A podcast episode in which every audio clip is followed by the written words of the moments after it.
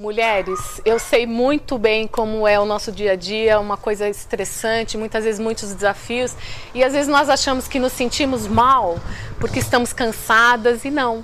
Simplesmente a sua alimentação não é ideal para você. É sobre isso que nós vamos conversar hoje e tenho certeza que vai fazer diferença daqui para frente, da forma como você se sente com a vida, da forma como você encara os alimentos. Afinal, nós somos o que comemos, não é isso mesmo? Até mais.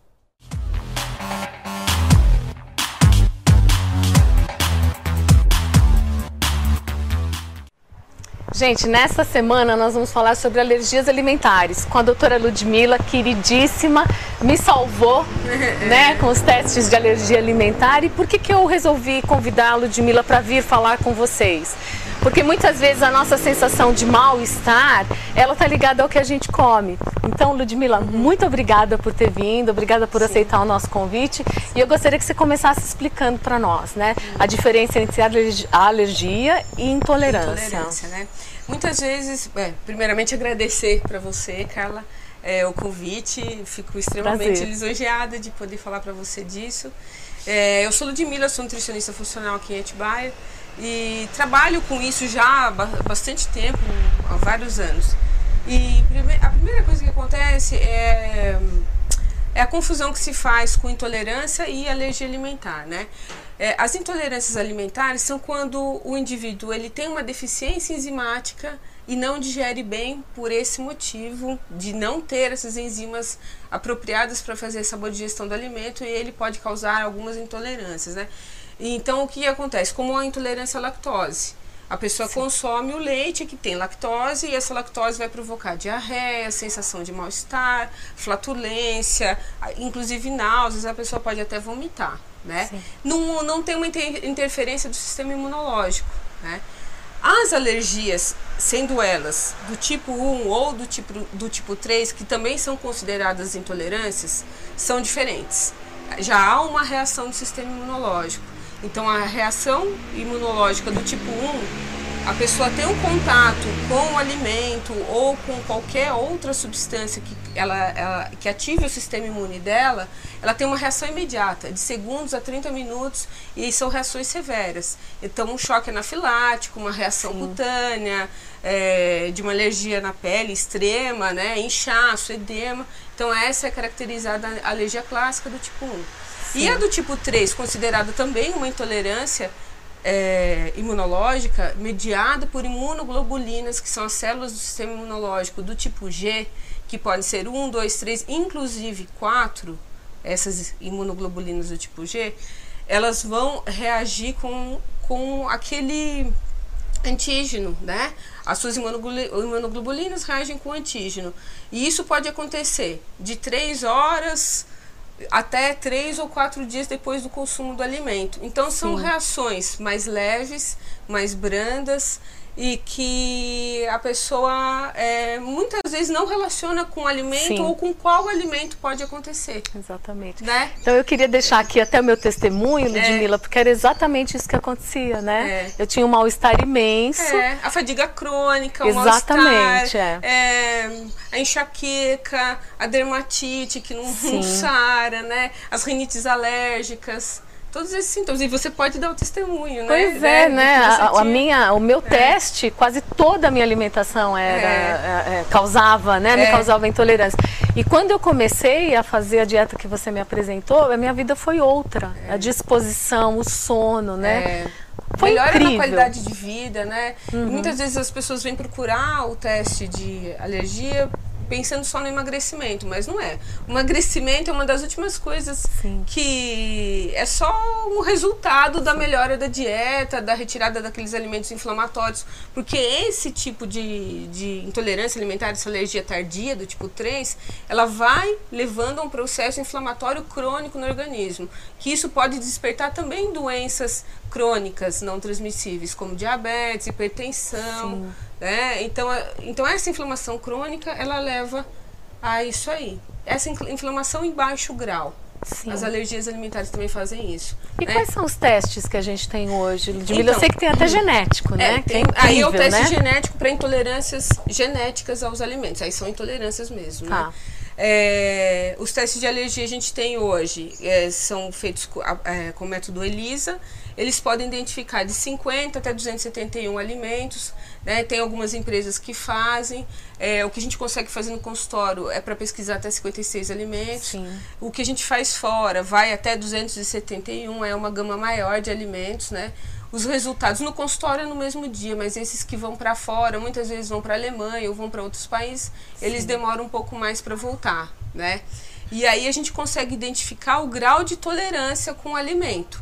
Né? Tem alimentos que precisam ser retirados em seis meses e, e, depois serem reintroduzidos a cada três ou quatro dias. E tem alimentos que não dá para consumir durante dois anos.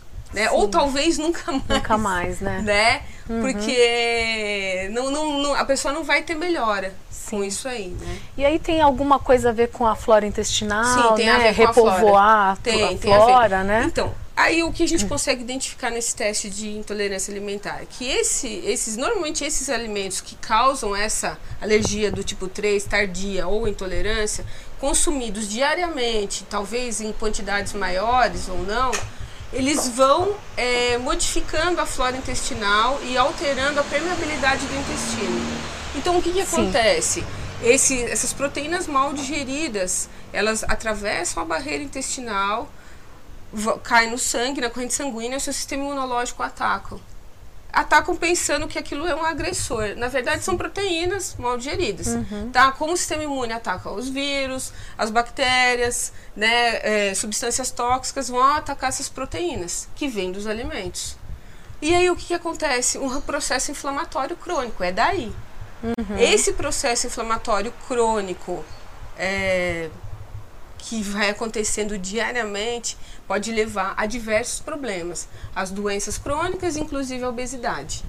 Né? Muito interessante. É super interessante, né? é. Ludmila, para quem está em casa, é, hum. dá uma dica assim, ah, você se sente assim? É. Então pode ser. Pode ser, né? Uhum. Uh, a rinite alérgica, né? Pode ser um, uma intolerância ao leite mesmo, às proteínas do leite, não uma intolerância à lactose, que não tem nada a ver. Lactose é o açúcar do leite e as proteínas do leite são é, outros nutrientes. Uhum. É, são as proteínas. O que, que acontece? Ela pode aumentar a formação de muco com isso e desenvolver a rinite alérgica. Sim. Ou exacerbar uhum. a rinite. Tá? O consumo de leite, porque aumenta a produção de muco Sim. do organismo. Então, esse é um sintoma. Né? É, dermatite está relacionada também com glúten.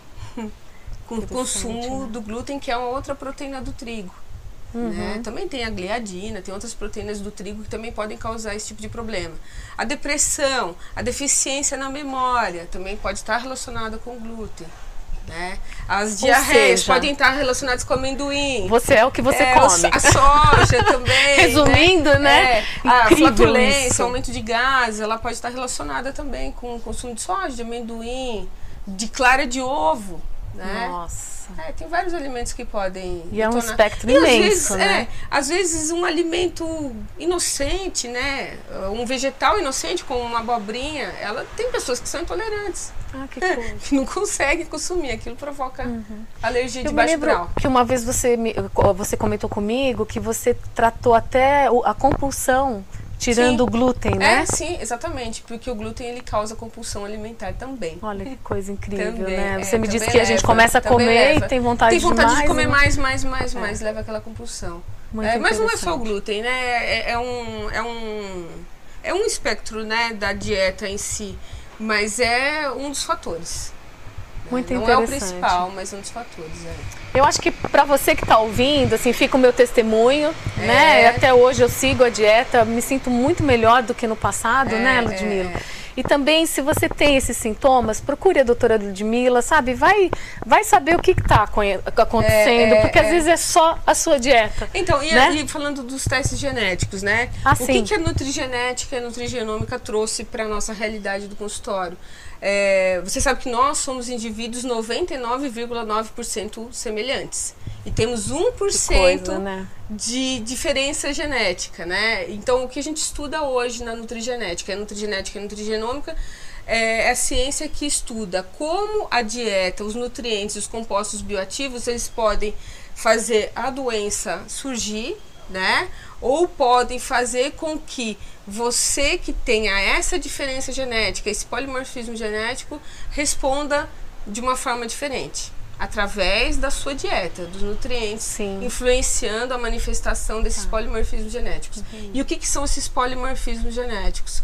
São genes que funcionam de forma diferente das outras pessoas.